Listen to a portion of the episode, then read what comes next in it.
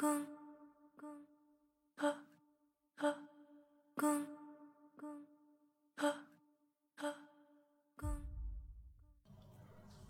大家好，这里是二七物语，我是主播剁椒，我是老猫，呃，灵异四十六。嗯，对。然后今天这个你先念吧，你先念，然后我因为第一个这个故事有有好几段儿，都是比较短的那种，所以行。那我先来分享这事儿。这姐们儿呢，就是网名叫豆腐，她是学医的，就是大概是两三年前的事儿啊。就是当时她刚毕业，就是本来呢，以她的这个学历啊，找个医院上班是一点问题都没有的。但是吧，她想的是他们。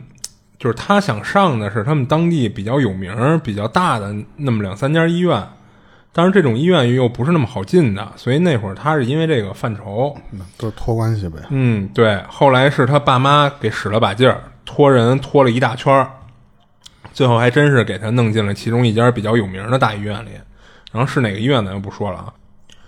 然后进了医院呢，他先是从实习生干起，就是当时大概是他实习的第八天吧。然后这天呢，他被安排值夜班儿。然后当天他们科室值班的算是他，总共有仨人，一个是岁数比较大的一女的，然后这女大夫呢跟办公室值第一班，然后他跟另外一个同样是实习生的一男的，这会儿是跟那个值班休息室里歇着的。然后俩人因为岁数差不多嘛，又都是实习生，所以没多会儿就聊起来了，然后聊得还挺 happy 的。等到了第二班换班的时候，这豆腐就得去办公室待着了。然后另外那个实习生呢，就继续跟休息室里等着换第三班，所以俩人就分开了。然后值班嘛，就没什么事的时候还是挺无聊的。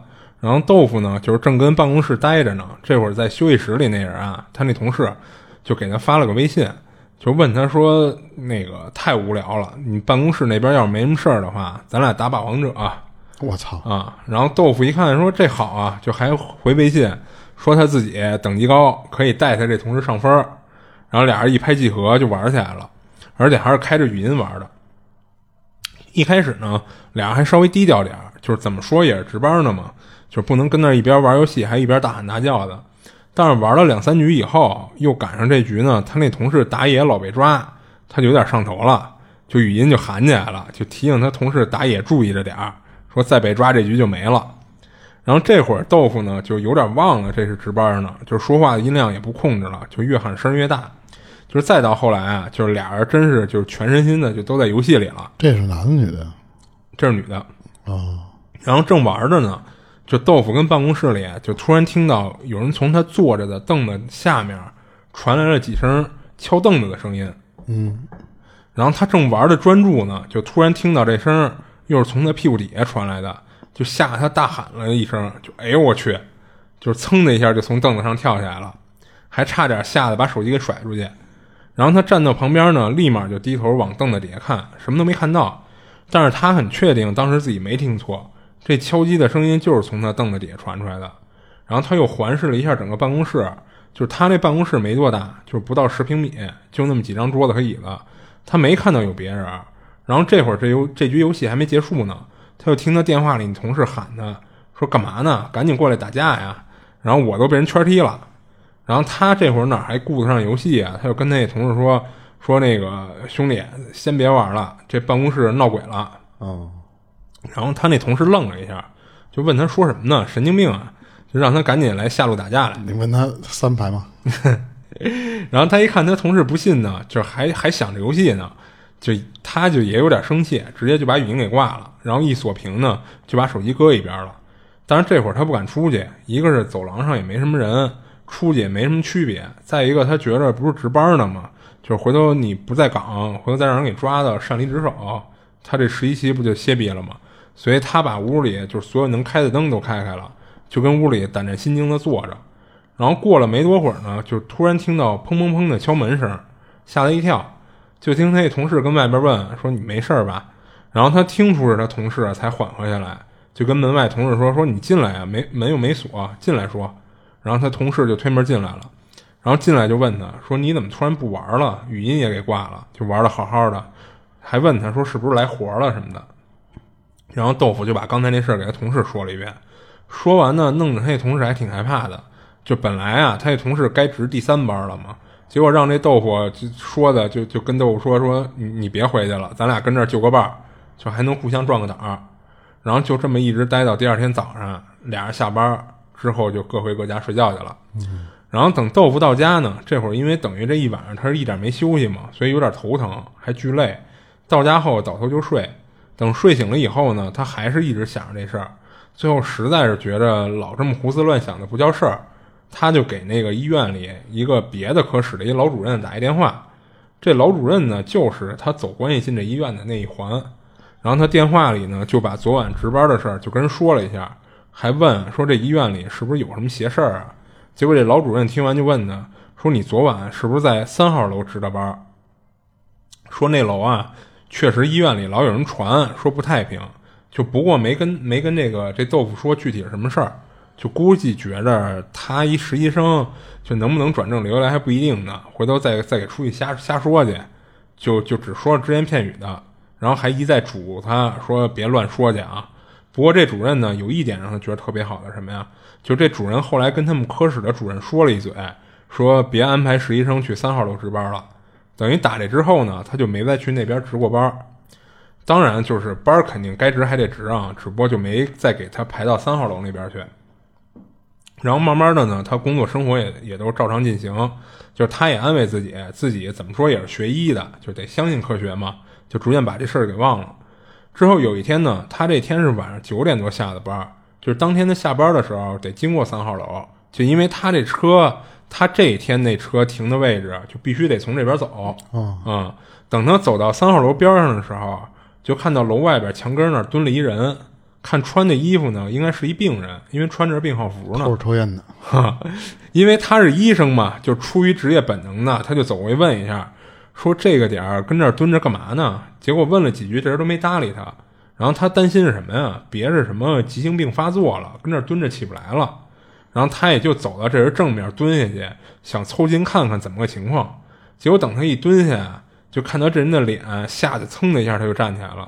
就看这男的脸上一片惨白，然后还有那种好像是被什么剌的一道一道的伤口。嗯，就当时他就觉得这人有点不对劲，看着不太正常。等他吓一跳以后呢，这会儿这人好像是被他的这个大动作给惊到了，就突然站起来了，然后说了一句话，说的是怎么躲到哪儿都能被人找到，但是我又出不去，就说了这么一句话。嗯，然后就这么一直盯着这个豆腐看，给豆腐都看毛了。然后他赶紧转身就往回跑，也不也不敢取车去了。他想的是先到一个人多的地方再说，就是当时三号楼附近一个人都没有。等他到了人多的那个医院大厅，就是也觉着稍微缓和点了，没那么害怕了。这一想，还取他妈什么车呀？就打车吧。然后他就打车回的家。等他到家以后呢，一进门直接就给他爸妈打一电话，就把这两件事都说了一遍。但是他爸妈完全不信他说的。他爸妈觉得是什么呀？觉得他是因为这工作不顺心了，想换工作。嗯。但是又因为是让爸妈托关系进来的嘛，所以就编了这么一理由，就是不想跟这上了。这豆腐说半天，他爸妈就是不信。后来他就直接跟他爸妈急了，说他知道这工作机会挺难得的，不是谁想进都能进的。他说，如果真是他工作不顺心了，或者说哪怕是被排挤了，他说什么说什么都能咬牙坚持下去。但是他说的这事儿肯定是真的，他觉得跟这上班太吓人了，他真的受不了。就不过他都这么说了呢，他爸妈还是不信，就劝他半天，说这工作多难得什么的。然后他看说不通，就给挂了。然后之后他躺床啊，还是觉得心里不平，他就上网查了查这医院的一些传闻什么的，就确实查着不少，就各种各样的什么闹鬼传闻什么的啊。不过都跟他这事儿不一样，而且呢，这里边好多呀，他都觉得是一眼假，嗯，就是不知道，就是不知道啊，这一堆假的里边有没有掺杂真的。等最后呢，他还是把这工作辞了，就他跟他爸妈说的什么呀？先是把他查到的各种这种闹鬼的传闻发给他爸妈了，然后说了说这里边啊肯定是有真有假的，告诉他爸妈就是你们可可可就我这么一个闺女，要是继续跟这干下去，真出点什么事儿，你们就看着办吧 啊，就等于威胁了他爸妈一下，就他等于还是先斩后奏就给辞了啊。那他这医院里其实碰晚上碰见这事儿。不稀奇啊。是，好像是。而且说实话，你你上网一查，什么这医院是不是有什么闹鬼的传闻什么的，其实好多医院都什么医院都能搜哎，到对对对对。所以他也说了，这里肯定是就是有真有假嘛，嗯，就是但是他就不好分辨了。我开始以为是有那种医闹的那种哦，冤魂，或者说要不就是你医闹的那个人儿在。不是，其实我听他说那人那状态，脸上那一道一道的，这会不会是一个就是从楼上就摔下来的。哎，对，或者说就就就是砸破玻璃了什么的，滑的，就比如说从玻璃跳出去了什么的，还是怎么着的，就不知道了啊。你说那个就是现在法律嗯健全了，就是那个叫什么正当防卫哦，给修订了，修订之后就是专门是给医闹的这个做了一个判定。嗯。以前是说，如果你碰到医闹的那个情况下，医生是不能还手的。啊，就就认打，然后现在是说，如果那个家属或者说那个病人他有过语言威胁，就说我整死你、嗯。这种话，嗯。你是可以，比方说你备一个刀啊，或者是什么，哦就是备一防身的东西防身的。然后如果他真的来医闹，你给他打伤，大概的意思啊，我具体那个文、文字我忘了。就是你是可以还手，而且是规划在正当防卫里了，啊，就相当于有点保当然肯定最后。还得看你你你还手还的多重啊什么的，就是好像打死都没事儿，啊，是吗？好像是只要他是医闹了啊，因为他判定的一点是什么呀？就是首先他之前语言威胁，只要他威胁过你了，但是这个玩意儿你得举证，就是他威胁过你了，威胁过你之后得，证明他确实说过要弄死我的话。对，然后那个、还一点什么呀？就是你和他的那个武器必须要相当，啊，就是一般医闹的那些人，要不就是赤手空拳的跟你弄，当然好多不是像你那种他拿刀过来扎你吗有有拿菜刀过来的吗？你你可以拿刀，可以拿棍儿，就是棍子和刀不能超过他那个武器级别。你不能拿个枪，你知道吧？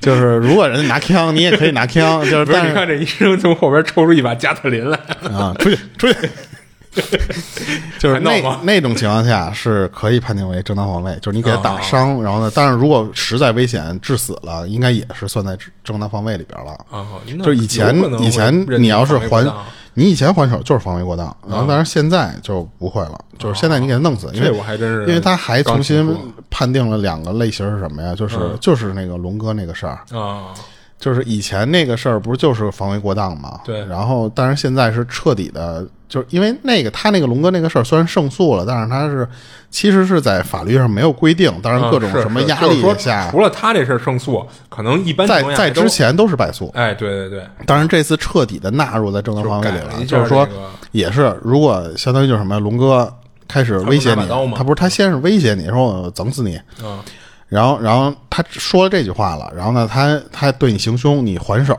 而且他在中途回去的那个状态下，嗯。你再给他就是囊死啊，也算在正当防卫里，因为他判定的是什么呀？就是说，以前的判定是说，嗯、他不管是认怂还是他跑回车里再取武器的这个过程中，他是犯罪中止，或者说叫暴力侵害中止。啊。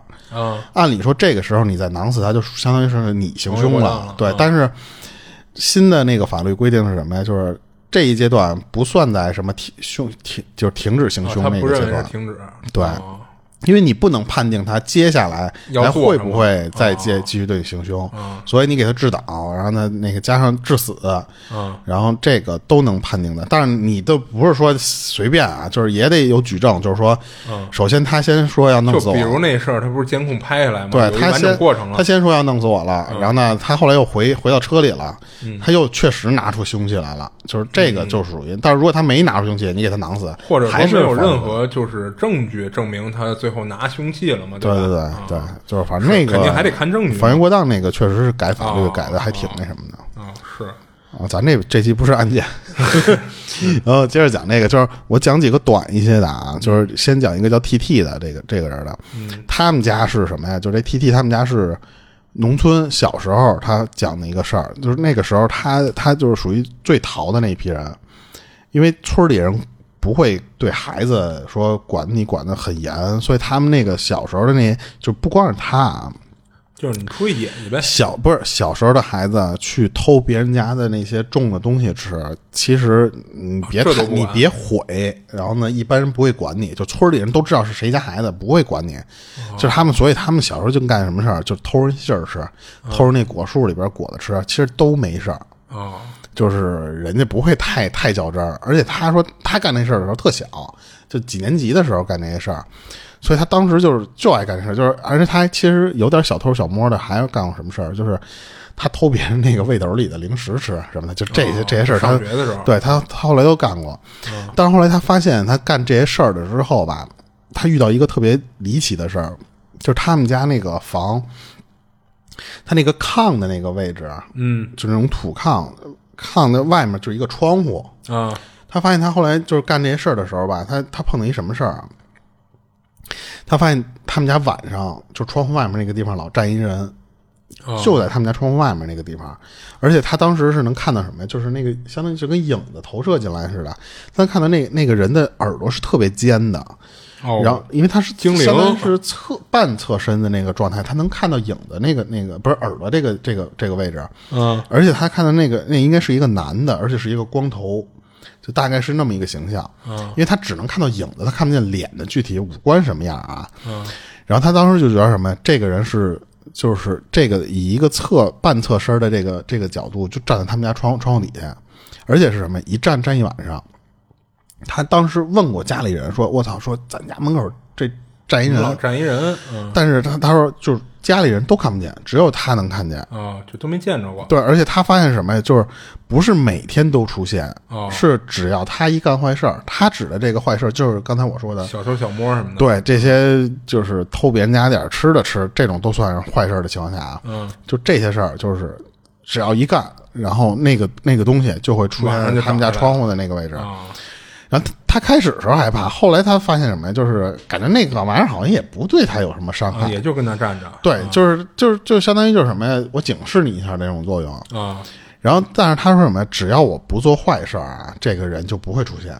就是一做坏事儿，然后那个人就肯定就站我们家窗户底下，因为他说他们家窗户底下那个位置相当于什么呀？就是呃你你正常人说实话，你站那个位置说话呀或者什么的，屋里是能听得一清二楚，加上能看得很清楚。但是晚上因为有帘儿的状态下，他看不到那个人到底具体是什么样，所以他一直不知道那个人到底是是谁，或者说是是到底是个什么东西。啊，我以为他这年头比较早，是那种纸糊的窗户呢。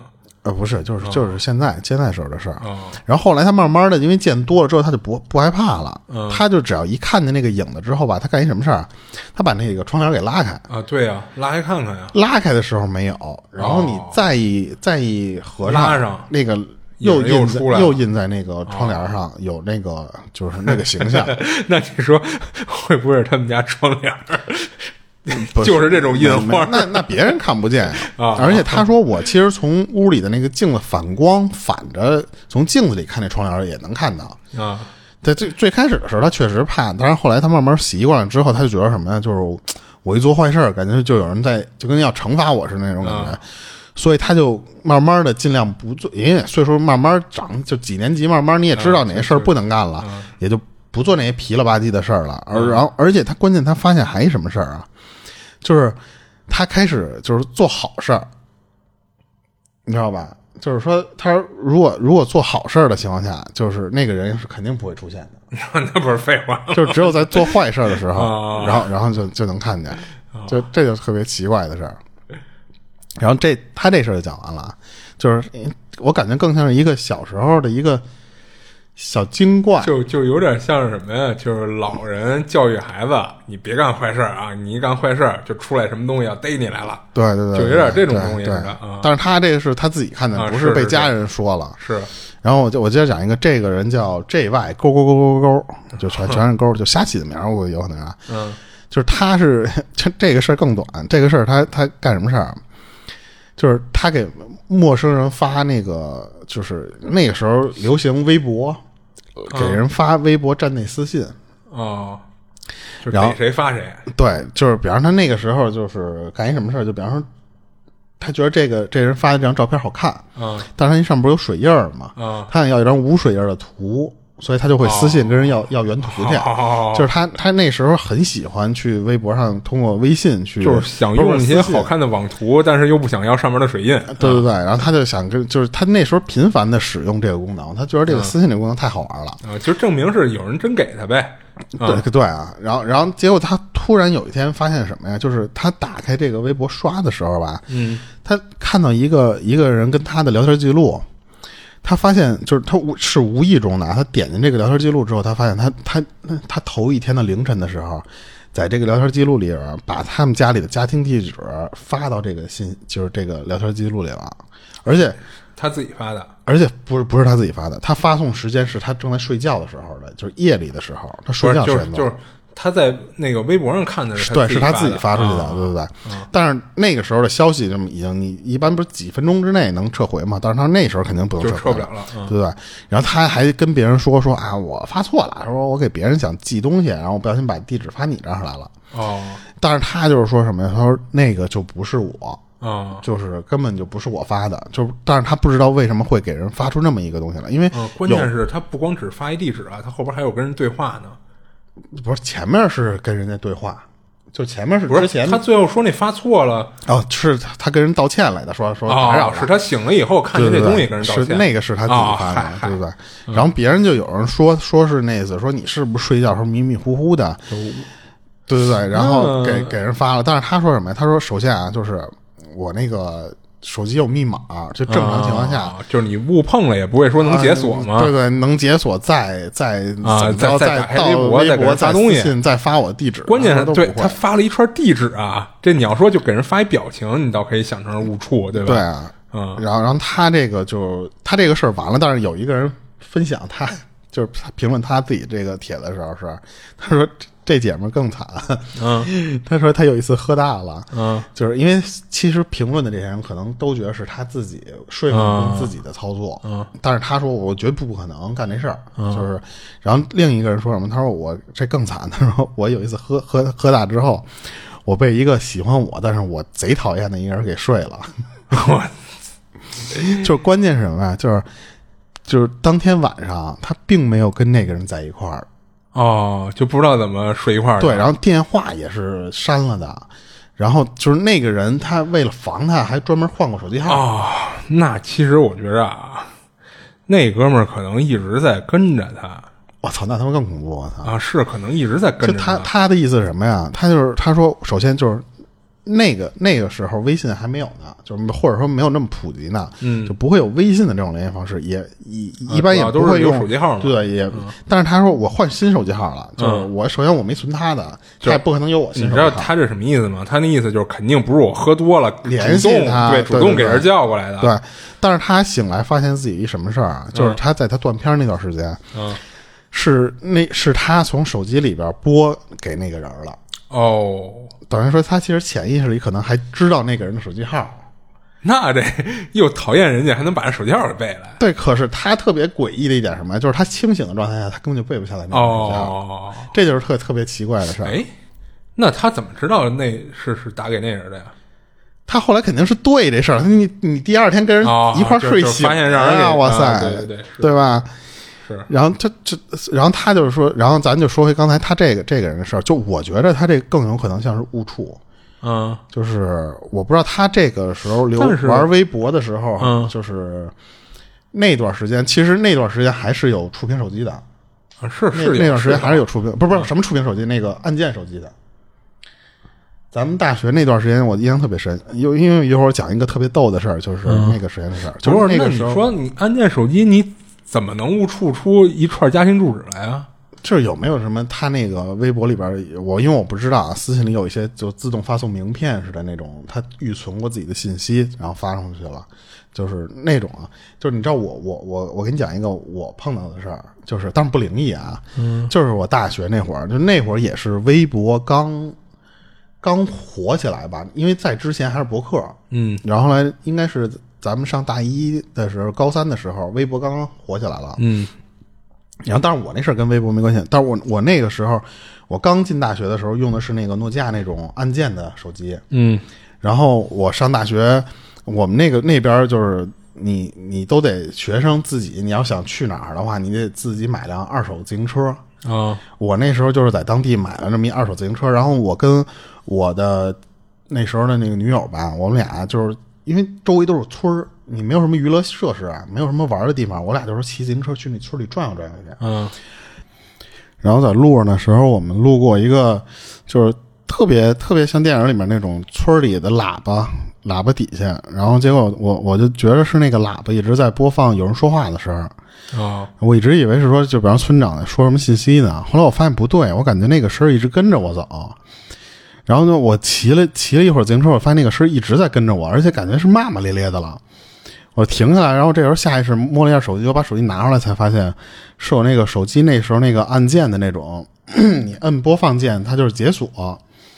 我无意中骑车的时候碰到那个解锁键了，然后最后，而且它不不光是摁到解锁键，它还到我的那个电话本里边给我一个初中同学打电话来的。啊，然后那个人接了电话之后，一直看我不说话，而且他感觉我这边一直在，肯定是有声，所以他没没没挂那电话，嗯一直在那骂我，就是哎呀，哎，为什么不接电话？说了电话一接了又不说话，什么啊接了，我说在那骂骂我半天，啊我才知道其实就是一个误触，就跟他这种似的，就是说在。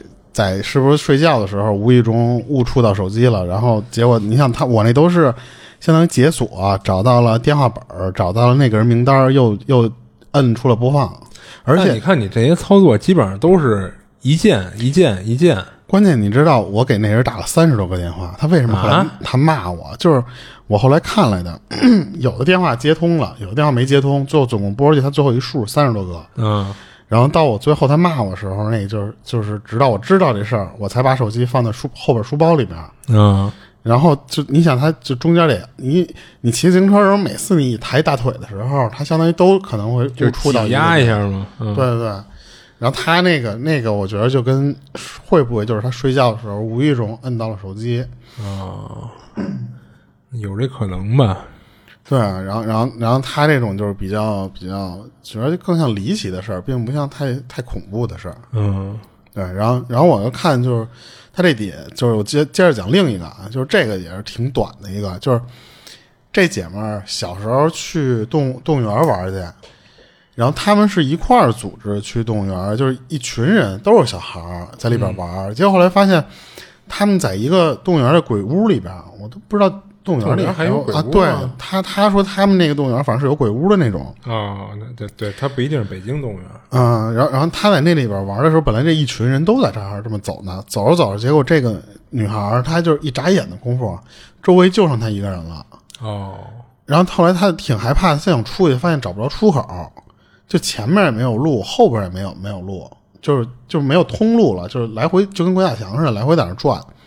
然后最后她发现什么呀？就是四周就全是墙，四周全是墙，然后有一面墙那块有一个佛像，嗯特别奇怪的那儿就单单就搁那儿一个佛像，然后后来他就是往回跑，使劲的低头就一个劲儿的跑，最后跑出来，嗯跑出来之后他发现什么呀？就是他那些朋友什么的都不知道这个事儿，就是不知就是不知道他那个没了，或者说不知道少他这个人。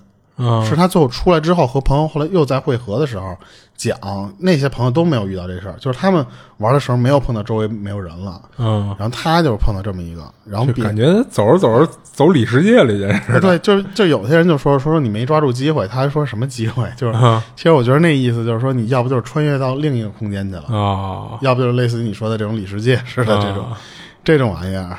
好家伙，换一个宇宙，重新生活一样。对，然后但是他最后跑出来了。他说就是唯一奇怪的一点就是什么？就是那个佛像，他不知道为什么。嗯，你像鬼屋里边会放，也有可能像那种恐就是一些可能有点讲究的吧，就是镇着点儿，或者平时开工之前拜一拜什么的，啊、嗯，也没准儿。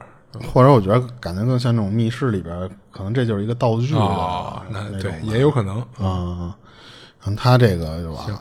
你这讲完了是吗？对对对，然后我这还一个，哦，这个这个有点短啊，这个是怎么着啊？就是他他们家自己啊，他养只猫，就是他平时以前他经历过那种就是鬼压床或什么的，这些他都觉得没有太太可怕，或者他觉得这玩意儿还挺正常的那种。啊但后来他们家之前就是这个猫，就以前在夜里的时候也叫，但是没有说叫的像那次他碰的那么频繁，就是他第一次听见他们家那个猫那么那么重复的重复性强的，或者说那么狂叫的状态。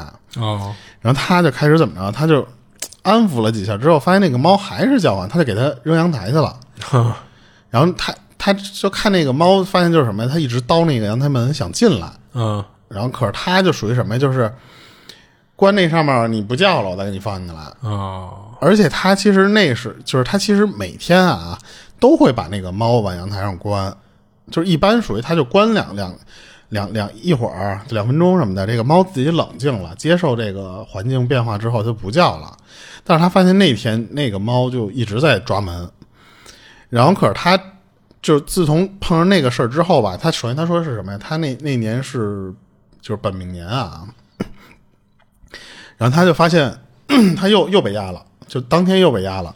嗯。然后他手就是他知道，就正常压床你肯定动弹不了了，可是他觉着啊，他是虽然身体是麻了，动不了了，但是他感觉就是什么呀？我使劲儿的话，那个胳膊还是能移动的，哦，它并不像那种压住完全有点沉似的那种呃感觉。对对对，可是他这次奇怪的一点什么呀？就是平时不会那样，就是那天的时候他就耳鸣，特别严重的那种耳鸣，就跟那个电视电视那种雪花儿啊，我知道。雪花状的滋儿。我记得咱之前我好像讲过一个故事，也是那哥们儿就是鬼压床以后有有一特别大的耳鸣声。嗯嗯嗯，嗯，这等于是第二次听见耳鸣这种情况了。对对对，然后然后他，然后他就相当于他这个姿势，他待不了多一会儿，他就就其实就冷静下来了。啊他就这时候觉得什么呀？就感觉有东西坐在他就坐在他身上，哦有一东西就是是压身上来了。这时候他就就跟那种浑身过电的感觉一样，就是麻麻的，就是哦通电了。然后伴伴随着就是一直耳朵里有那个耳鸣的那个声音。嗯然后这个时候他其实他意识啊什么的这些都没问题，就是清醒，不是做梦的，什么都不是。然后他就感觉什么呀？就是那个东西还是在他身上一直压着不动，他就在那儿念阿弥陀佛。嗯 然后他他说就重复了，就这么一边念，他其实一边念这个全身的这个麻痹加这个耳鸣是还在的。他重复念了两遍还是三遍之后吧，然后他觉着怎么着，就觉得说我得相信科学了，就是嗯就是我我我不太就是说管治得了这东西了，相当于就是他说那我就相信科学，是我身体可能比方说太困了啊或者什么的，可是他就发现什么呀？就是那天晚上他们家那个猫是就是没有那么奇怪过，就是就刚才我说那种就跟叫春似的那个声儿，嗯因为别人说了，说你这个耳鸣会不会不是就这个猫叫，还有这个耳鸣或什么的，这些是不是就是巧了？哦你猫叫就赶上它就是要在那个发春儿，嗯然后你这个动容不了啊，或者加耳鸣，这些就是你最近压力大。就那会儿身体不太好。嗯对对对，然后他他说什么呀？他说那那说实话，我那时候没有太大压力，就是没有那么没有什么心烦的事儿，嗯而且他们家那个猫好像他已经给做过了。就给哦做、做了绝育了，就不应该有这种就是这么明显的嗯这么叫。然后后来他就怎么着，就是他看完那团人形之后，他就觉得就是有东西，就是有一个不干净的东西在他身边。然后后来有人评论说什么呀？就是因为他这个事儿就是没头没尾就结束了，就讲了一个他的那个经历嘛。别人说就是其实猫就是看见了，就是平时它可以喵喵叫两声就不会那个那么严重，嗯。但是就是相当于它看见那个东西，它在提醒你，哦。就是说那次有有脏，因为说猫这个东西不是比较灵嘛，然后它看到了这种脏东西啊或者什么，他其实在提示你，他为什么当时一直想进来，嗯就是因为他那个知道你屋里还有脏东西，他没走。可是他一直不是给他关外面吗？嗯然后当时他说，后来啊，这就是后来的事儿，就是有一个巧合的点，他解释不了，就是他当时被压的那个时候，他印印象特别深。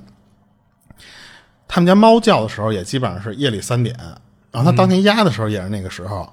然后关键是什么呀？就是他们家凌凌晨三点，就前前一天凌晨三点，厕所里那个浴室上面不是有一镜子？嗯，那个镜子凌晨三点的时候自己爆了。爆了。就是啪就就凭空就碎啊裂了嘛对对。然后所以他当时就是都是三点钟，他觉得就啊觉得这有点时间有点巧有点奇怪，对对对。所以他说。你那你都巧，你猫也叫我，也被压床，然后昨天镜子也被爆，嗯都是三点钟，嗯就是他就不知道这个是不是有什么脏，当然这要是脏东西，我觉得还挺凶的，这他妈的。是，感觉还有物理伤害了，就是。但是就是唯一好的就是倒是没怎么伤害他，好像。他自己就觉得说什么，唯一能感觉到啊，压身上那个东西，他是感觉到是一一团东西，虽然没有人形，但是他觉得是一团东西压他身上，嗯。所以他就不知道那个是个什么玩意儿，他觉得不是一个简单的光上鬼压床的问题，嗯，对，然后他这个就就完了，行，那我接着讲一个。然后这事儿是一姑娘分享的，就是当时她闺蜜啊，就是约她一块儿去联谊去，俩人都是单身嘛。然后她闺蜜觉着俩人一块儿去还能壮个胆儿，毕竟女生去厕所都得组团嘛。而且不管是谁有看上的，还能互相给参谋参谋，就是她觉着挺好，就答应了。结果呢，还真跟那个联谊会上就相中一男的，俩人还挺聊得来的。他觉得那男的吧，就是貌似对他好像也挺有好感的，嗯，而且他发现啊，就是俩人的兴趣爱好，甚至就是喜欢去的餐厅都差不多。然后这男的呢，就是通过聊天啊，他也知道这男的住的离他也不算远，就当时给这姑娘的感觉就是俩人好像是那种久别重逢的老友，然后还有种就是相见恨晚的意思。有他妈错觉，然后等那个联谊结束以后呢，呃，其实你往后听啊，你就知道他这是有原因的。然后因为俩人住的不远嘛，就所以就正好一块儿就顺路回家。俩人是坐坐公交回去的。这男的呢是比他晚两站下车，在车上呢俩人就又聊了半天。最后呢，他主动问这男的说愿不愿意互相留个联系方式，之后有时间还能再约什么的。这男的就非常高兴，就同意了，然后管他要了个电话号。他说那个那会儿还没微信呢啊，所以基本上就是存电话。然后等他下了车呢，他到站下车了，那男的不是还在车上呢吗？然后等他下了车以后呢，他就收到一条短信，就是他觉得就是那男的给他发的，就好方便他存电话嘛。然后他一看内容呢，确实是就是简单打招呼，然后希望就是什么下次再约什么的这样的话。他一开始啊没注意，下意识的就认为就是发来信息的就是联谊的那男的。就等他看到内容呢，他也觉得确实就是，然后呢，他才说说存一下电话号码吧。结果呢，发现上面显示的不是一串电话号码，就是如果是一个你没存的电话给你发的短信，你不就是一串他的电话吗？对，他一看，发现上面不是一串电话号码，而是写着“变态骚扰狂”这么五个字儿。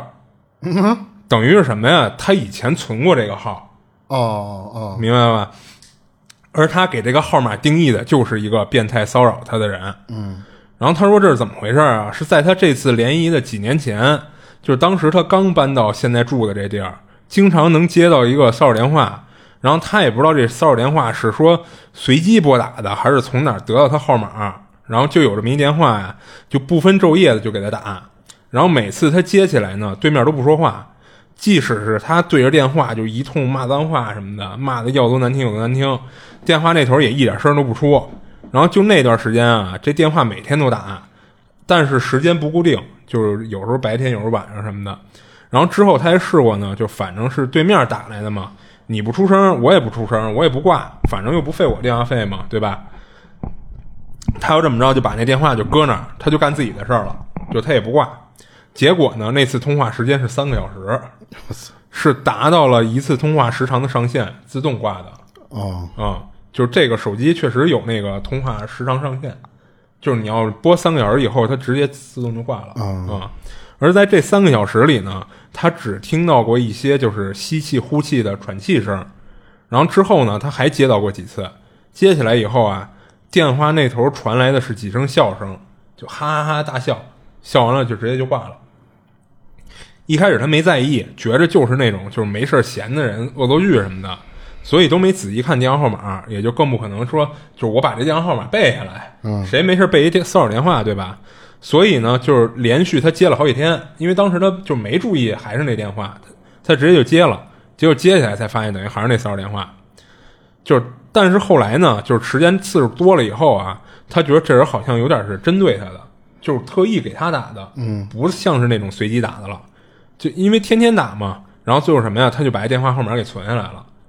然后你想啊，就是他那会儿就是没有电话拉黑名单的这个功能，就是他那年代，所以他就跟那个通讯录里就把这人电话存下来，然后写的就是一个变态骚扰狂。这样呢，他下回一看是这人打的，直接就不接了，或者就就挂了就完了。嗯。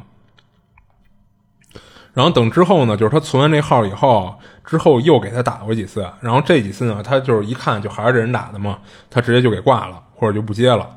然后就这么几次，就是不接或者直接挂了几次以后呢，这电话就没再打来过。嗯。而当时呢，他存的这人的那个号写的就是“变态骚扰狂”这名字，等于就是他最后啊，他发现跟他联谊的那个男的，就是几年前给他天天打骚扰电话那个人，这一下就吓到他了。不是，我我我好奇一点，他不是存了这个人的手机号了吗？嗯。那如果这人给他发短信的话，应该直接提示的就是有名字呀？不是有，他一开始没注意。他直接就就点开那个短信就去看内容去了啊啊！然后一看内容，他他觉着就是那联谊那男的。然后等他想存这号的时候，他发现那号上写着名字呢。啊，明白了，是这样。就是他一开始没在意这，因为你想，他等于是前脚下车，后脚就收到这短信了。他觉得就是那男的，就是为了让他存电话嘛。嗯嗯嗯。所以呢，他知道那男的等于就是之前给他打骚扰电话那男的，以后就有点吓唬他了。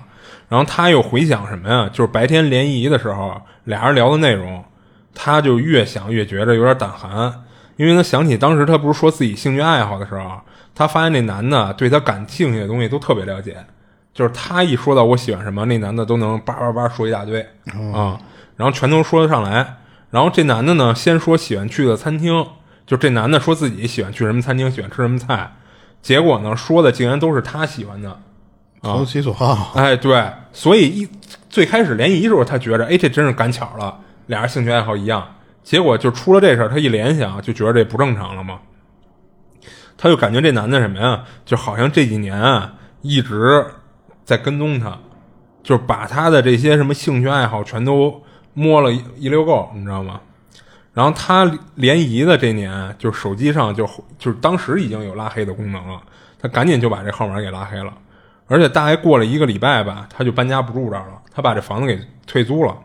哦，因为他自从这次联谊以后啊，他老觉着就是不知道什么地方有一个人在盯着他，就是当然也有可能这是他的心理作用啊。嗯，但是他觉着自己住这儿已经有点不安全了，所以他干脆就换了一房子住。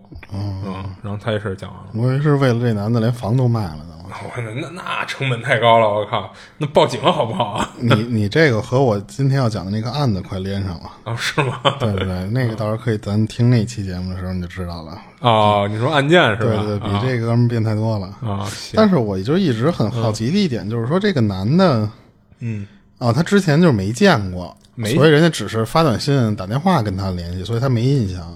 就是什么呀？就是最早啊，他是接骚扰电话。老有一人打骚扰电话，我我开始以为那个骚扰电话是他的，比方说同事或朋友，他知道有这么个人，然后等于说他连这个人都不知道，对，不知道，不知道，嗯，那他妈是有点恶心关键？是啊，就就有点膈应人，说实话这事儿。关键是最后你发现，就是以前啊，你见不着面，只是给你打骚扰电话，一个人突然就出现在你身边了，而且好像还要跟你处对象似的。这你不觉得就有点细思极恐吗？就我记得之前人家有人说，就是说这个聊聊天或者说这个谈话的时候，如果你感觉这个人跟你聊天无缝能能无缝衔接的话，就是说这个人肯定他的智商或者情商比你高，就是因为他可以向下兼容你的聊天内容。哦，这样人说实话就是不能说是要小心他吧，反正就是说这个人。有可能就是相当于就是什么呀？就是以一个俯视的角度在看你，在跟你聊天。就是说白了，什么？就你说什么话都能给你接上。就是你知道吧？就是就是你你想什么事儿，我都玩不过人家。对我都知道你想的是什么东西，就是我都能给你圆上这话。就是如果你碰上那种人，他要对你没坏处就无所谓啊。对对对。如果说如果这种人对你有坏有有想法、有恶意的话，这种人一玩你，你都对防不住上道。嗯，对对对。所以就是留个心眼嘛。嗯，行。然后我接着讲一个这个。这这网名叫榴莲臭豆腐，我操！不是你吗？不是你自己给自己投稿啊，刘。我我让你你听听他说他们这个上高中时候的事儿，就他高中一学校，他就是就是他上学的那个地儿，他们学校的位置是在一山坡上面，就是他没说具体哪个城市啊，嗯但是那个学校非常老，就百年老校的那种。哦三七年那会儿，就是被小日本儿那些鬼子他们给占用过，哦然后后来是改过几次名儿，然后学校面积其实挺大的，就不小呢，在山上那么一那一片儿都是他们学校。嗯但是因为什么呀？就是他们这个学校的这个学生综合成绩啊，在他们那个县城里面都是数一数二的，就属于一个名校了，其实是。嗯，什么市重点一类的，对对对，然后但是可是他们学校的这个就是过去的历史是挺那什么，就是他们的操场以前让这些小日本儿当就是其实那个操场的那个位置就是以前小日本占领时期的那个火葬场，哦。就是那个地方原来是个火葬场给推平的，哦。然后操场后面有一个，就是因为他们不是在山腰上吗？你后面还有更高的山。啊。嗯他说那个地方其实就是学校附近的这些村子的村民，他们祖先的坟地，就是就是祖坟都是那一片儿的。就都在山上对对对。哦然后他们那个学校里边有一个规定，就是什么呀？就是晚上六点之后不许去那个操场，哦就是这么规定的，就是不让他们学生六点以后去那操场去。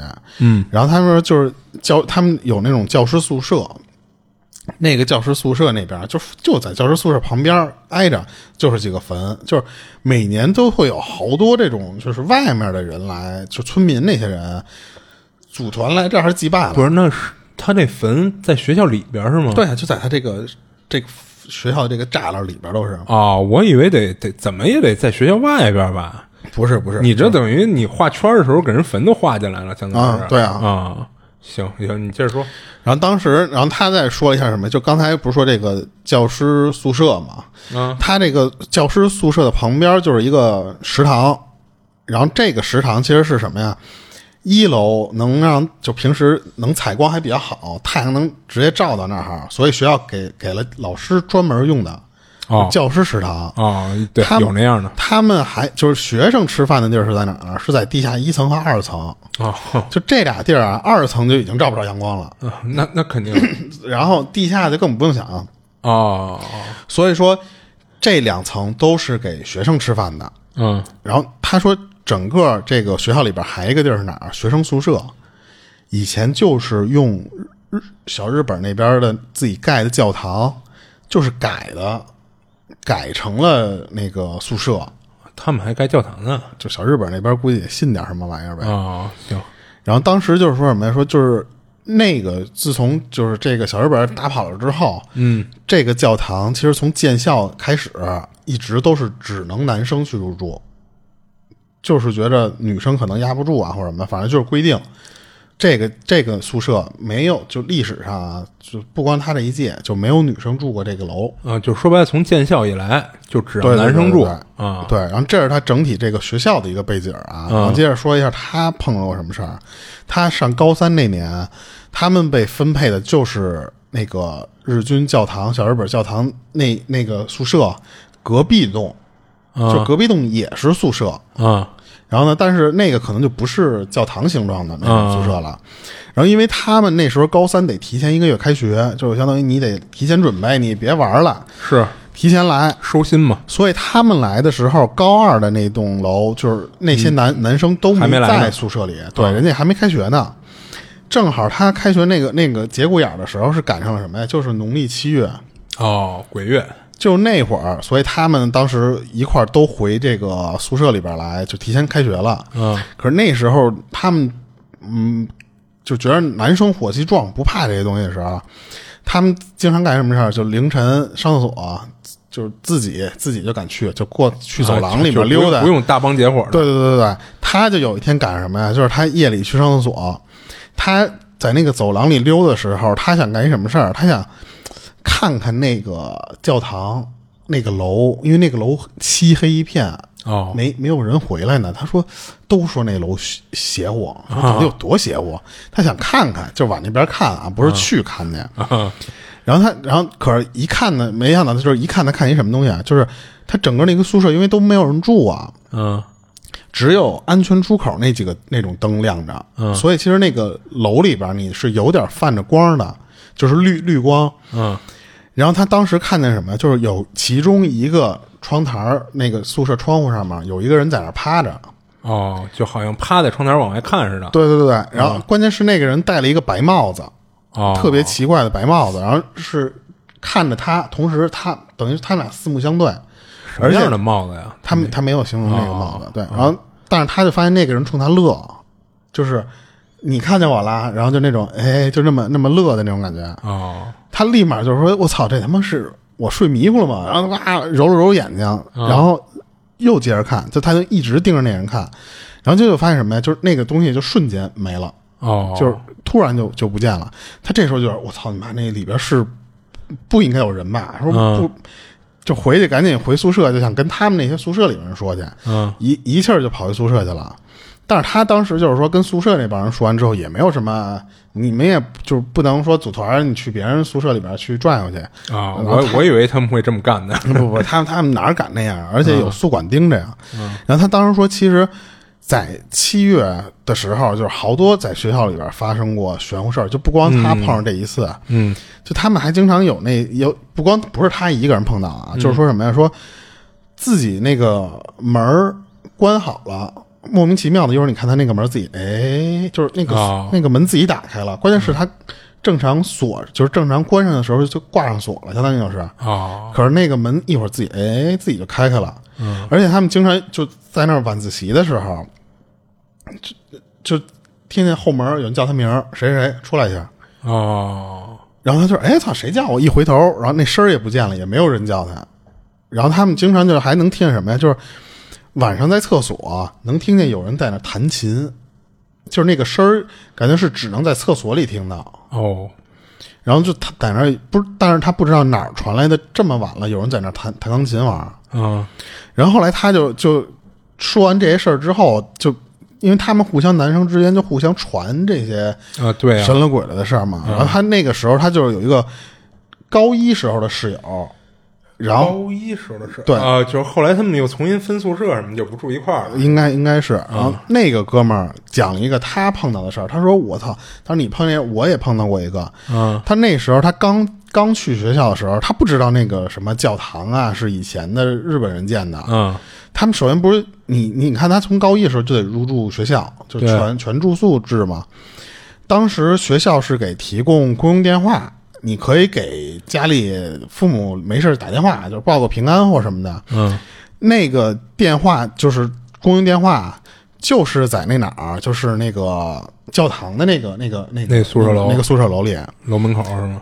他说就在那那楼里，但是不知道说的是什么哦位置啊、应该是一进门对他没说那些。然后当时那哥们儿跟他说什么？他说吃完中午饭的时候，他突然想说说那次说给他妈打个电话，想让他妈晚上过来给他送点东西来。嗯就那你这么说，其实就是很近的距离啊，就是。嗯。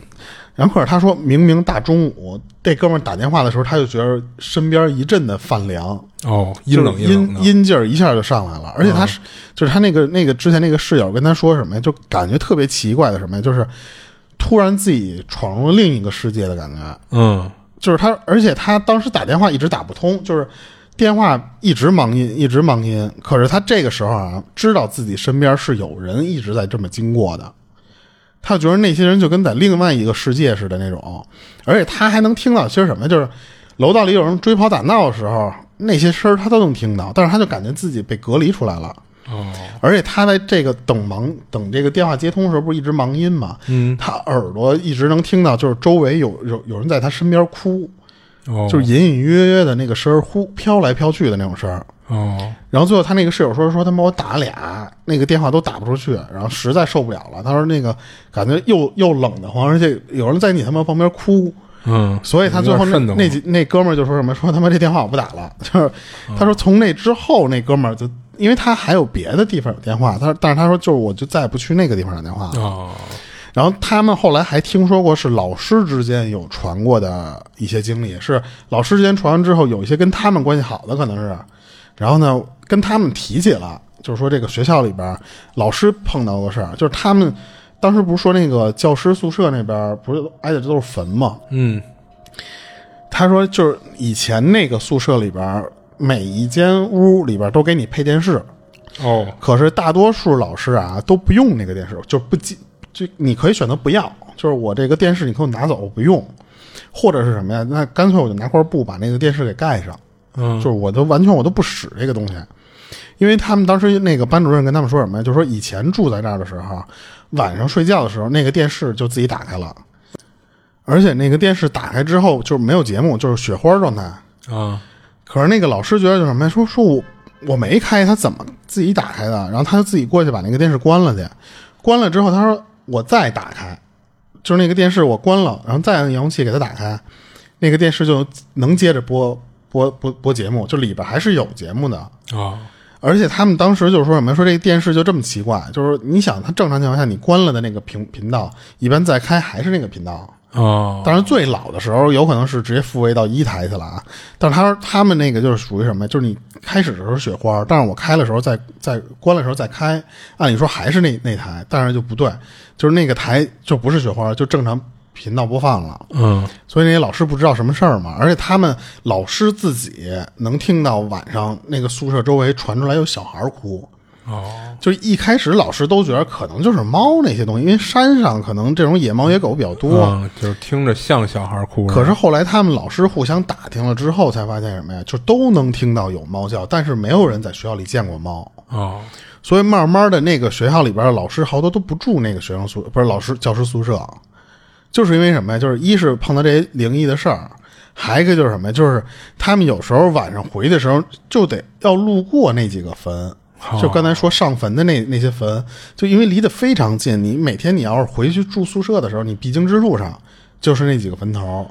是，当时学校怎么规划的？竟然把坟给圈进来了，好像对，所以以他们这个学校就是一是可能百年老校，他当时就可能是历史遗留问题了，对对对，你越往后越不好处理了，你你？占的是人家农民的地，啊你没法儿迁人家坟嘛。是，就这事儿可能到后来就不好解决了。因为我之前我问过人家那个，就是那种，就像像像我姥姥家姥姥家那种祖坟，嗯。后来去的时候，我发现就长大了之后再去那儿之后，发现就是在人家的田地上面有一片地儿，那儿给你立棵树，然后呢周围全是碑，哦。然后呢你超过十米之后呢，就开始正常的种种种菜、种庄稼，十米。就差不多有十米吧，可能十米都不到，就是它在一个小范围内没它不种东西。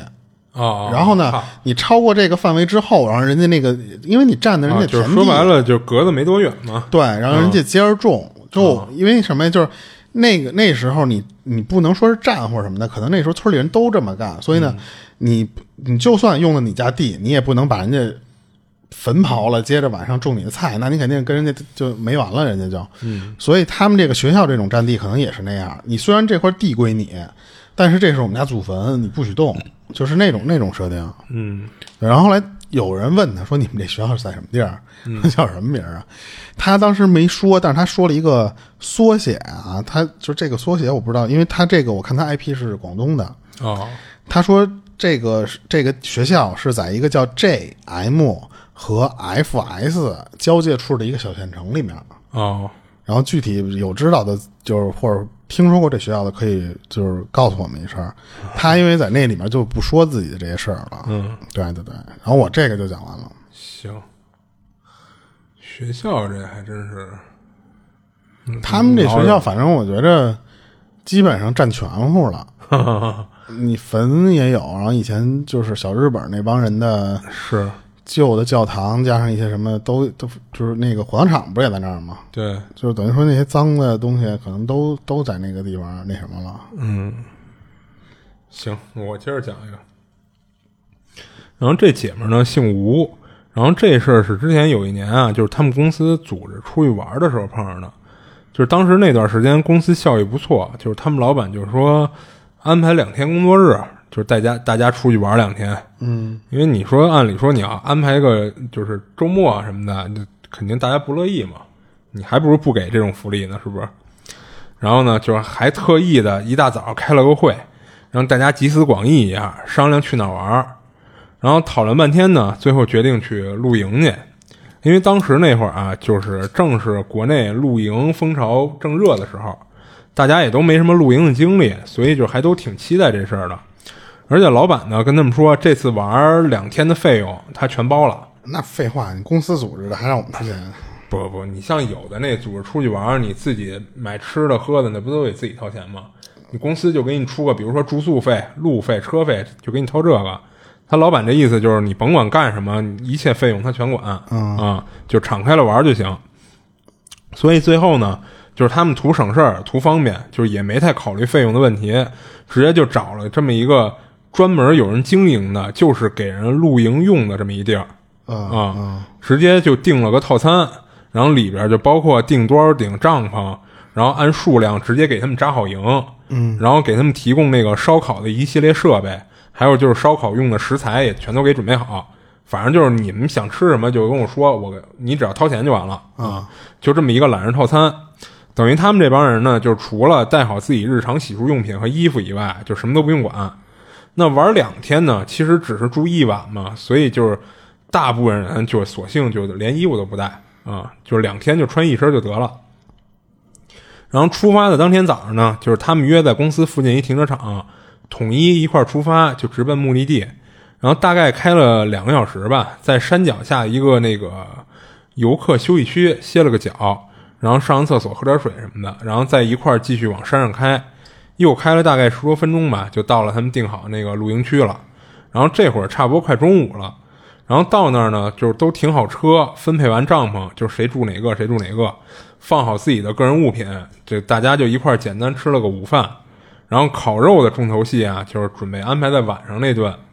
然后中午吃完了呢，他们就跟附近逛逛，看看风景什么的。差不多到了下午三点的时候，就开始准备晚上烤肉的东西了。嗯，就虽然人营地啊把东西和食材都准备好了，但不可能还给他们烤好什么的，那简直不就伺候到家了吗？而且也就失去了一些乐趣了，所以就生火呀，然后稍微拾掇一下食材什么的，还是他们自己弄的。然后他们在弄烤肉这些东西的时候啊，有那稍微闲一点的，就没什么活干的，就跟那附近就转悠，就这儿瞅瞅那儿看看的。然后就有人看到啊，就是在他们扎营的旁边有一片树林，然后树林靠他们营地这边呢有一棵树，这树上啊围了一圈白布条。说是白布条啊，不过可能是有些年头了，就是脏不拉几的感觉上，应该以前是个白的。然后大家都不知道这是什么意思呀？是有什么讲啊，还是怎么着？就我我之前也没听说过，就树上围白布条什么意思啊？我知道红布条，红布条什么意思？就不不不一定是红布条，就是他们登山或者是什么的那种做的标记，做做标记是吧？啊。当然不会说在一棵树上使劲绑，是做标记呢。其实做什么样都有了嘛，嗯，所以呢，就是他们不明白这什么意思呀，也就没太在意，就觉得是不是有那住附近的没事闲的时候欠围上去的。然后等到了晚上呢，就是一帮人就围在篝火边上，就边烤肉边聊天吹牛逼什么的。然后他们公司一姓徐的副总，然后这人呢也是第一个提出来就是要露营的这主意的。然后那徐总呢，看篝火里的就是木柴已经不多了，他就自己跑树林里去找柴火去了。结果没去多会儿就回来了，还抱着一堆枯树枝。就大家还纳闷呢，就问他怎么这么快就找到这么多，就跟哪儿找的？然后这徐总就说：“他说我拔了一垂杨柳。”呃，其实其实跟拔差不多。他说就是白天看到那棵围了白布条那树，说那是一棵已经枯死的树，然后那树枝轻轻一撅就都下来了。就用这些枯树枝来烧，他觉得还能烧挺久的，所以他就就把那树等于全给撅了。结果他们公司一个叫小慧的一女同事啊，说烧这玩意儿这味儿太大太呛了，就烧这枯树枝啊。然后那徐总呢，不知道是说照顾女同事啊，还是怎么着的啊，就还真听他的，就没用这些枯树枝。烧这烧哪个呀？不就还估计还是找那些木头什么的吧，不知道。然后就给扔回树林里了。就你丫事儿多，你丫找的。关键这还是一副总。然后之后大家呢吃吃喝喝的，不知不觉就到了九点多了。然后这会儿不少人呢都吃不动了，就都回去洗漱。然后他们这营地还挺逗的啊，就是在一堆帐篷中间还弄了几个洗手池。嗯。然后洗手池是靠在一排那个拴在一块儿用竹子做的那种墙上，然后还在上面挂了一些那个就是整理妆容的镜子。然后有不少人洗完漱呢，再出来就坐在外边就接着聊天因为毕竟刚九点多嘛，你这会儿睡还早嘛，就出来说再再聊会儿什么的。然后分享故事这小吴呢，他也是打算说先洗个漱，然后洗完漱呢再接着跟同事聊会儿天再睡觉。然后就在他洗漱的时候啊，他一抬头就通过他面前的那个镜子，就正好映照的是他就是身后树林里，就是那棵围了白布条的枯树。啊，就是他突然就从镜子里看到那棵树旁边有一人影，就一动不动的站在那儿，然后他就仔细的就盯着那个镜子看了一下，发现那人啊，不就是他们公司那徐总吗？就刚才捡树枝想当柴火用的那人。然后就在下一秒呢，他就看到那徐总突然做了一个双手后摆臂，然后往前一跳的这么一个动作，嗯就跟立定跳远似的。嗯然后小吴呢就从镜子里看不见他了，然后他第一反应就是说这徐总跳的那方向有一个就至少是一人高的那么一大坑，掉沟里了，哎，对，才能导致他那么一跳就看不见了嘛。他赶紧就喊其他同事说：“哎，你们看徐总跟那儿干嘛呢？”然后其他同事听他说完了，就全都不明所以的看着他，没明白他说什么呢。然后这会儿呢，就看其中一个帐篷里探出一个头来，就是那徐总。嗯就问他说：“你叫我干嘛呀？说什么呢？” 然后这会儿他就有点懵了。那徐总如果刚才就是在帐篷里的话，那他从镜子里看到那跳下去的人是谁啊？就难道他觉得是自己看错了？他就赶紧又往那个枯树那边看，结果呢，他又看到有一个人站在枯树旁边，但是这次这人啊，他不认识，就吓得他就是，然后吓到他的是啊，就是这人脸倍儿白，就对比着周围有点暗的那环境，就显得这人脸更白了。嗯，然后就看这人啊，就一直盯着他看，而且好像表情还有点愤怒的那种，就盯着他看了一会儿以后呢，就突然就转身就朝身后走去了。但是让他觉得就是有点诡异的什么呀？就这棵树的后面应该是一个有点陡的斜坡那种，嗯就是要不然刚才他怎么说那徐总往一跳就跳下去了嘛？但是呢，这人就转身往回走的时候，他那个高度完全没下降，就什么意思呀？就给他感觉这人好像在凌空在走似的嗯啊。然后慢慢的呢，这人就是越走的越来越远，越来越透明，最后就不见了。然后愣了一两秒之后啊，他直接就尖叫出来了，然后还一边指着枯树那边，一边喊有鬼。然后他这嗷喽一嗓子，就给他同事都吓一跳。然后几个女同事赶紧就往一块扎堆儿，因为听说有鬼嘛。然后有几个胆儿大的男同事啊，就都拿那个手电筒就往枯树那边走，说过去看看去。走过去还往后边那个斜坡照了照，看了看。结果回来以后呢，跟他说什么都没有，就什么都没看见。嗯，然后也没人什么的，就跟没提鬼了。就还说的说你是不是看错了什么的。然后他就跟这帮男同事说说，就因为那东西，就逐渐透明的不见了，所以他才说有鬼的。就是什么意思呀？就是说你们看不见也也正常，因为那东西已经不见了，透明了啊。嗯然后几个男同事明显还是不信他说的，就不过还是出声安慰他，只不过那话都挺敷衍的。然后他一看这也懒得就再辩解什么，就是说呢，估计是自己看错了什么的。然后看见那东西以后呢，他也就没心情就继续跟外边跟这帮同事聊天了，他又打算回帐篷睡觉去了。但是他又有点害怕，就是本来他们帐篷啊是俩人一个，俩人一个这么分配的，但是他觉着俩人在一块儿也不保险，也不安全。当时他们就是他们公司一一块儿来出来露营的，总共是四个女的，他就跟其他的另外俩人就商量说说干脆他们四个女的直接睡一块儿得了。哦，我说找个男的，找男的陪一下。嗯，那找你是吧？你就高兴了。然后这人多，不是大家都能睡得踏实点儿吗？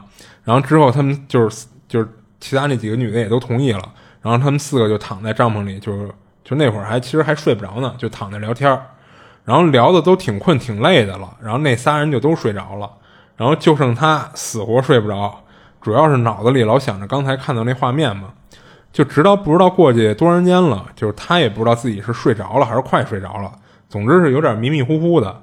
就是他一翻身就看到帐篷外边有一个人头形状的东西在飘来飘去，嗯。一下就给他吓清醒了，因为他等于是隔着帐篷看到这东西嘛，所以看映射到帐篷上的影子，他感觉啊像是一个人头，他本能的就往往后挪，往后蹭，就直到都挨着睡在他身后的那个小慧了，就是他他一女同事，结果还给小慧给碰醒了，然后小慧就问他说你怎么了？然后他就说你看到了吗？外边有一人头飘着，然后那小慧胆儿也挺大的啊，就直接就撩开那个帐篷的那个帘儿那个门，嗯，就还探头出去四处寻摸了一下，然后退回来跟他说没有啊，什么都没看到，是我这头吗？然后还安慰他，就是让他别胡思乱想的，赶紧睡。结果因为这三番两次的啊，就他更睡不着了。然后这会儿听到他们这动静呢，其他的俩女同事也都醒了，就可能是为了安抚他的情绪啊，就是他们四个人还聊了半天，就是聊了会儿天儿，就不过没聊这些恐怖的事儿啊。其实等于是从始至终就是他看到了，别人什么都没看到，所以也就不怎么害怕。慢慢的就是不知道过了多久他才睡着，等他再睁眼，已经是第二天早上了。大家都起来以后，就小慧还问这帮男同事来着，说头天晚上谁跟我们帐篷外走动来着？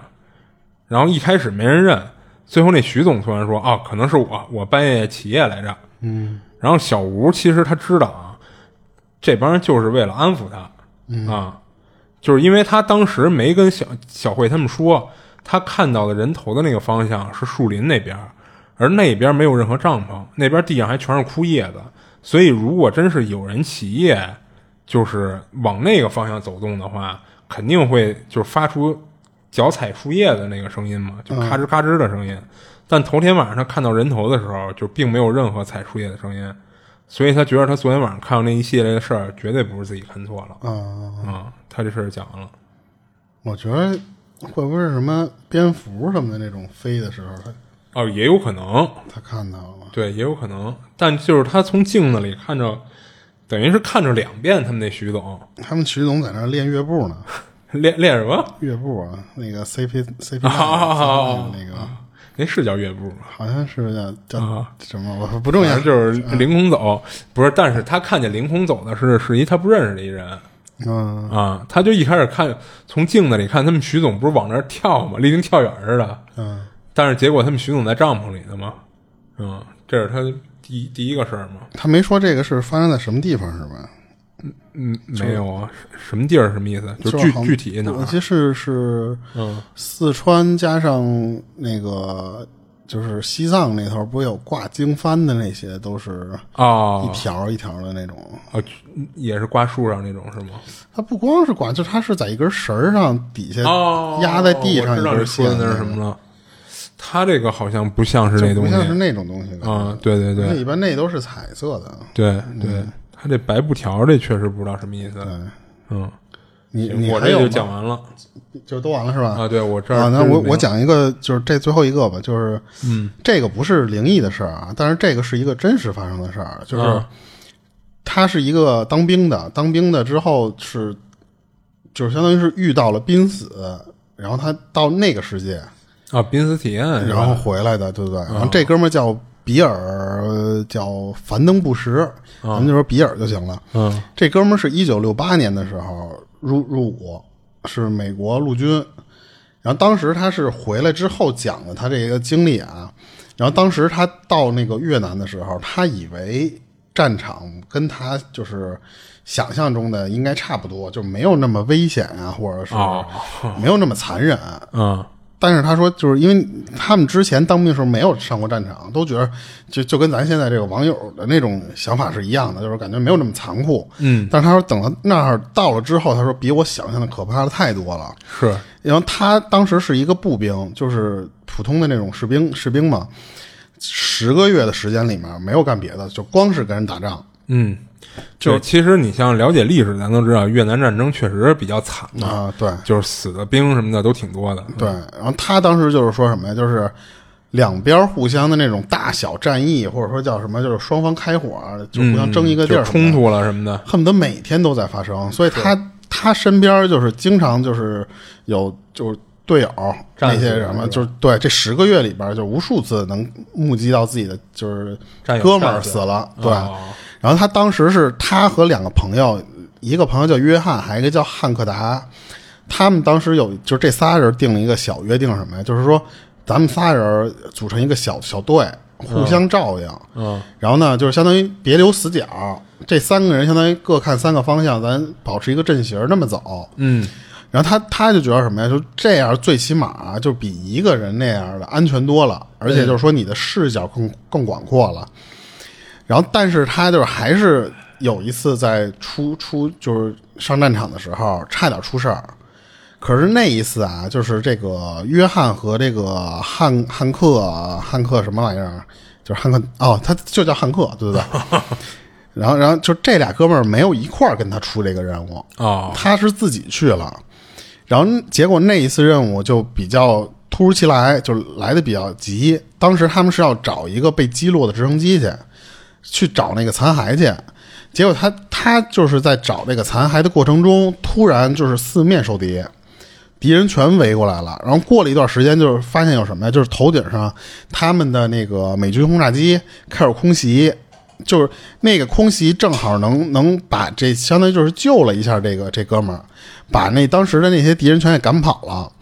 而当时就是这个就是这个布什这哥们儿，就是他看亲眼看到了就是那个飞机往下扔炸弹的那个场景，他知道啊，他他当时在的那个位置驻扎点儿离那个炮弹落的那个位置太近了，他感觉自己也可能会在这个要被炸死。对，嗯结果就是一瞬间的事儿。他说就是一个炸弹在身边爆炸，嗯然后给他炸伤了，就是没炸死。当时他十九岁，啊他你想他刚上战场啊，是然后他当时就觉得我完蛋了。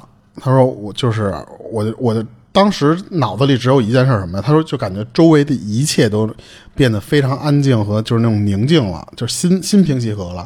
而且他感觉什么呀？就是再也不会有战争这些东西了。他觉得我我马上就要走了，马上啊，就解脱了那种感觉对。嗯然后他当时就感觉是自己在走的时候通过了一个隧道，然后那个那个隧道就是属于就是深不见底没有光的。等出了这个隧道之后，眼前一片亮，然后他就觉得就跟到了《桃花桃花源记》的那种里边写的似的，就感觉我我没有感觉到这么的，就是开心加上那种愉悦的感觉。嗯然后，然后他看到了什么呀？就是五年前他的祖父死了，但是他的祖父在前面迎接他呢。哦然后呢，但是呢，就是有另外一个生命，就是他不知道是什么东西啊，就是走到他面前，然后跟他说什么？说你他妈就赶紧回去，说你在世上还有没有完成的事儿呢？你你现在不能过来。然后，然后他当时就再一个画面，就是他回到了战场上面，嗯然后他这个时候就相当于醒过来之后，他就马上就闻到了当时战场上那些就是火药味儿啊，加上那些什么燃烧啊什么的那些的味道。对，可是他当时就特别平静了。他就是说，首先他说就是我不恐惧了，因为他说知我知道我无论发生什么事儿，我都会活下来了，啊我不我不可能死在这儿。啊然后他，可是他当时啊，他自己说的是什么呀？他说我并不担心死亡，也不担心我身上的伤势。可是当时的他其实是被严重炸伤的，哦就是而且是什么呀？是当时那些敌军，就是越南那边的人，他们是过来补枪来了，哦就是朝他又打扫战场开了好多枪，就确保他死了。哦然后，然后这个布什这哥们儿就说什么？说那意思，他说我能亲亲眼的感觉感觉到那个，就是亲身的体会到那个子弹打到我身体里的那个一瞬间的那个身体的反应。嗯可是他说我当时我就是一点不在意，就是因为我知道这些子弹打不死我了。嗯，他就觉得说行行，他说就反正就是说无敌了，我！熬过这一段时间，我早晚会活下来。嗯然后后来也是确实那个对面的越南兵被被轰炸，就是相当于赶走了。嗯。医疗兵来了，医疗兵来了之后就直接给他拉到一个野战医院去了。当时那个医医疗兵那些人都说这哥们儿没戏没救了啊，对，所以就把他放在担架上面，就搁在走廊里面，就没有人救他。嗯。最终他就被一个护士给发现了，那护士发现说，哎，这哥们儿还活着没死，嗯然后就赶紧叫来各个什么医生说抢救，这哥们儿好像还有口气儿。嗯。最后就是给他处理完之后，转到了一个后方的大医院里面给他救了。当时他说他的脸是直接被炸碎了，嚯。然后头部就这个位置也也有也有伤，整个喉咙和胸口的地方都是被撕开了。嗯。就是，然后他的那个左臂啊是整个被撕裂，就是全是炮弹那些，加上补枪的时候的那那些伤，整个那个左臂基本上就是拉拉着，就是连根筋儿在那儿待着。哦但是他说我知道我还有很长的路要走，就是说我我还有很长的路要恢复，我死不了。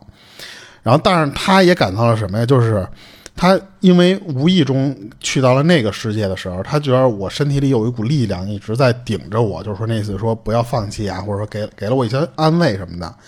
一直到几个月之后，他回到自己老家了，就是到老家的一个医院里面住下来之后，他就觉得什么呀？就是我这段时间我要重新学会怎么说话了，因为他当时被炸成那个样儿，他的那个喉咙和胸口撕开，加上他脸都被炸碎，但肯定不是说碎的一点不剩，肯定也是有点剩东西的。嗯他说整个说话都不能说了。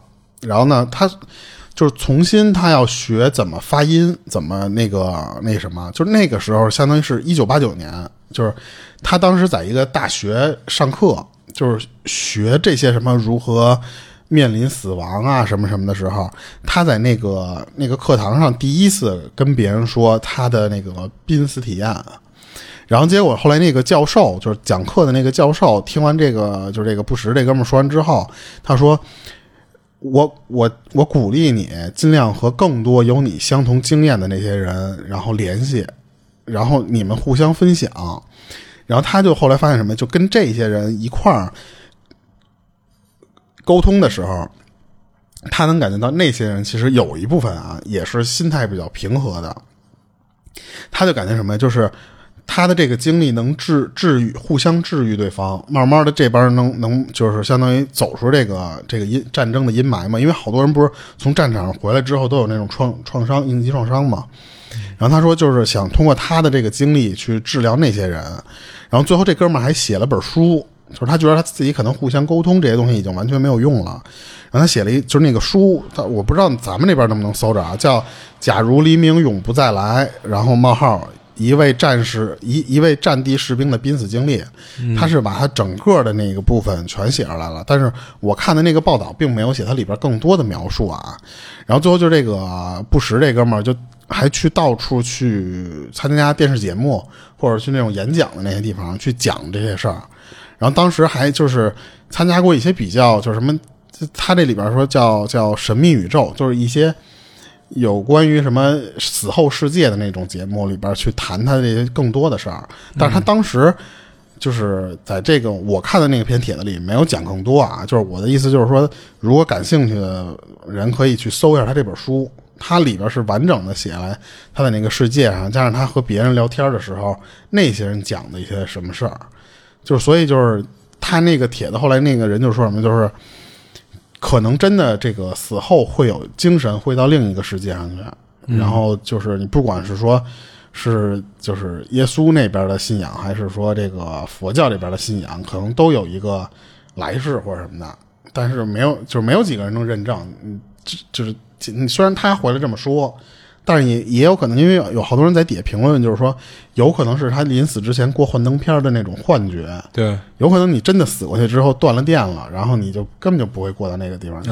而且是他自己的那个觉着自己不会死的那个强大信念，才保证了他最后得以救下来。因为有些人可能最后自己都觉着放弃希望了，可能慢慢的他这个治疗身体也会恶化。嗯，所以两派人说的不一样，就是他这个就属于一个。就是有可能是他本身自己就有这种求生的意念，所以对对对，在他的意识里，他看到说有一人让他回来，对吧？对对。但假如他是就是就是一个比较容易放弃的人嘛，他那边看到的可能就是他祖父说：“赶紧过来吧，咱俩一块儿吧。”就跟咱们上一期讲的那个，他那伯母啊，打着伞说：“等你好长时间来吧。”就是那个他可能就过去了嘛，他第二天不就死了吗？是是是，对对对，所以他你看他这个和那个他又又串上了啊。对，然后他等于说，你看他其实受的那个伤挺他妈狠的，就是整个这个人上半身基本上就是就碎了快。嗯，然后但是他就觉得说是可能是因为他去过那儿之后知道他保不死，保你不死，然后所以他为什么之前说他还有在世上未完成的事儿？其实有可能就是说他在后续。他要出书啊，或者说就是鼓励更多的人来去走出这个阴霾的这个使命，相当于是，要不就是说给他这本书自己做了一噱头，反正怎么说都可以嘛，对对对。然后我这个今儿要讲的也也完了啊，行，那那就到这儿吧，没有行行，那时间也差不多，嗯，今儿就到这儿。然后这里是二奇物语，我是主播剁椒，我是老猫，我们下期见，下期见。